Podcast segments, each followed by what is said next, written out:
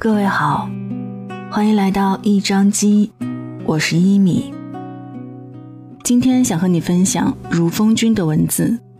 一个家庭有四种风水，养好就是富贵。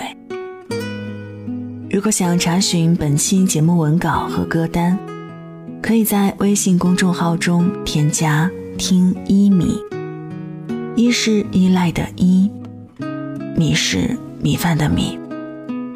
接下来，一起来听。一个家庭和谐兴旺，很多人会认为是他们家风水好。其实不是风水养人，而是人养风水。一个家庭的好风水离不开这四点：第一是善能育德。一个家庭最好的风水是善良。孔子曾说：“己欲立而立人，己欲达而达人。”想要被别人善良的对待。就要先善待他人。有一个农夫有很好的玉米品种，每年都能获得很好的收成。他总是不吝惜这些种子，慷慨地送给身边的朋友。别人问他为什么这样慷慨，他说：“我们的地都挨着，花粉传播的时候都会相互传粉。如果他们玉米的品质不好，也会影响我自己的收成。”佛家常说福报在后面。善良的人只是眼下吃亏，但是他们的将来福泽深厚，甚至可以惠及子孙。安徽周富家族秉持行善、以能兴学、教人为上，周记孤寡次之的家训，建立孝友堂，周济穷人，在整个池州广建学堂，捐献文庙。他们定下一条规矩：只要周家不倒。周济穷人的善行就不能停。周氏家族五代书香，几百年来家风不坠。时至今日，周氏家族的后代依然人才辈出，从教育家、作家、红学家、教授、实业家，活跃在各行各业。这都离不开周家积德行善的家规家训。一如俞敏洪所说：“培养孩子如同种树。”只有先在根上先滋养它，然后以品德之养分来灌溉，孩子就能长得枝叶繁茂，离阳光更近一些。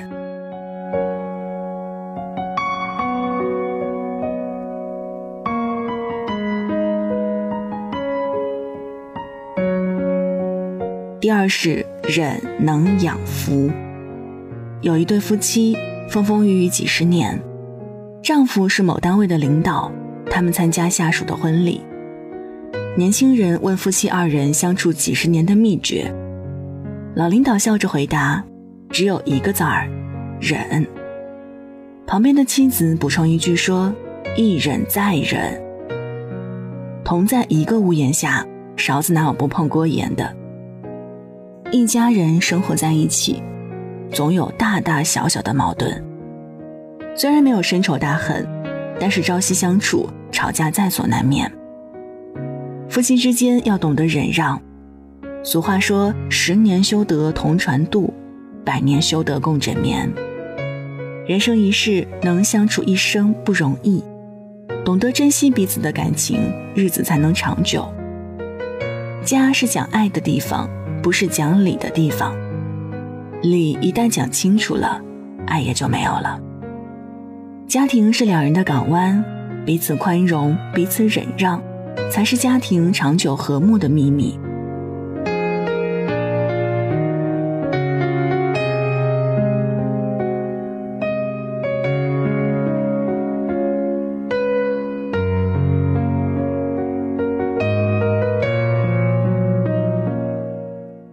三是勤能生财。老话说：“人勤穷不久，人懒富不长。”现在的孩子都是独生子女，家长捧在手心怕摔了，含在嘴里怕化了。无论自己的经济条件怎样，都绝不肯让孩子吃苦。结果就造成了现在的孩子四体不勤，五谷不分。他们一味依靠父母，自己却变得虚荣懒惰。上海曾经有个新闻，一个三十岁的女人殴打身为清洁工的母亲，因为母亲没有给她钱。他们小时候在家里什么也不做，伸手就要钱，长大成人也依然不会自力更生。曾国藩曾说：“看一个家庭兴旺与否，就看子侄辈有没有睡懒觉的。如果孩子不够勤奋，那么家族迟早要衰落。勤劳和努力。”才能造就一个孩子的独立人格。曾国藩还说：“子侄除读书外，教之扫屋、抹桌凳、收粪、除草是极好之事儿，切不可以为有损架子而不为也。”让孩子自己去努力，自己去争取，远远好过直接给予孩子。让孩子懂得一份耕耘一份收获，才是对孩子最好的馈赠。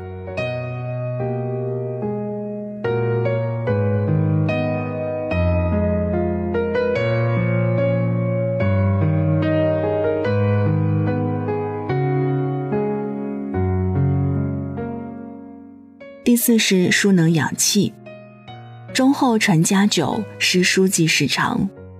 通过读书，我们可以与先哲神交，向他们求学问教，解决自己人生的疑惑。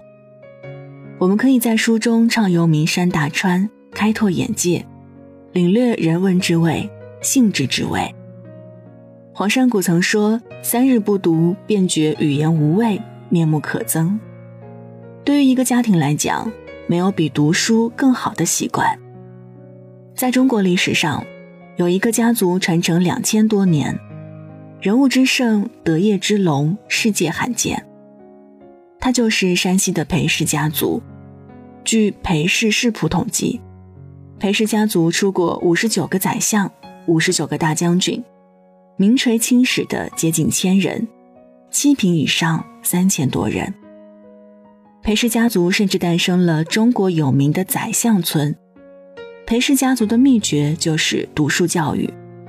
裴家有一条规矩，考不上秀才者不能进宗祠。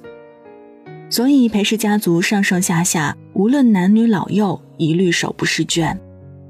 整个家族有良好的读书氛围，这也是两千多年来裴氏家族人才辈出、兴旺不衰的主因。读书可以变化气质，开阔眼界，让人丰富而豁达。腹有诗书气自华，一个肯读书的人，无论何种境遇都不会太差。就像清代姚文田所说：“世间数百年旧家无非积德，天下第一件好事儿还是读书。读书是一个家庭最好的习惯，也是一个孩子。”最好的教育。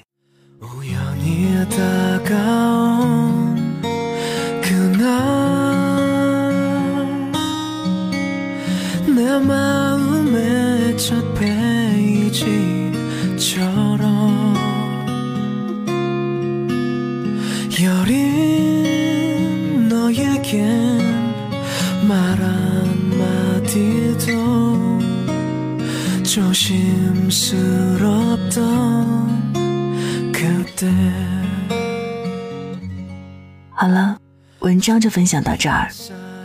今天分享的文章来自如风君，关于家庭中宝贵的四种行为。如果听完有什么感悟的话，也欢迎在留言区和我一同分享。这里是一米阳光一张机单元，感谢您的收听。节目之外，也可以通过新浪微博和微信公众号“听一米”找到我。一，是依赖的依；米，是米饭的米。祝你晚安，周末愉快。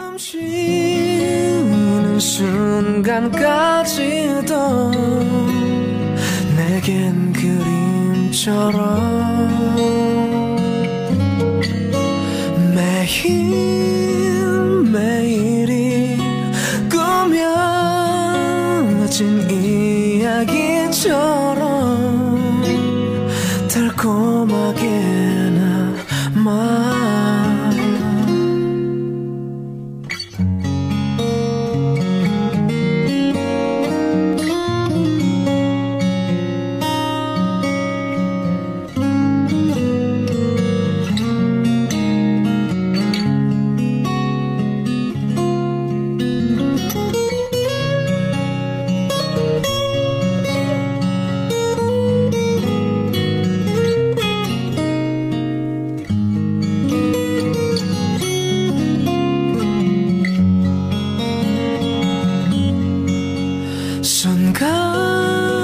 순간 순간이 숨 쉬는 순간까지도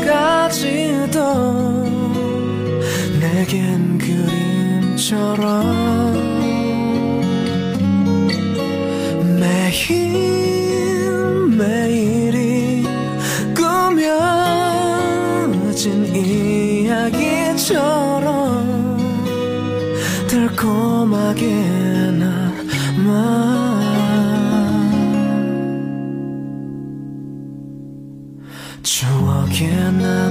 남겨진 지금. 어떤 일도 자신이 없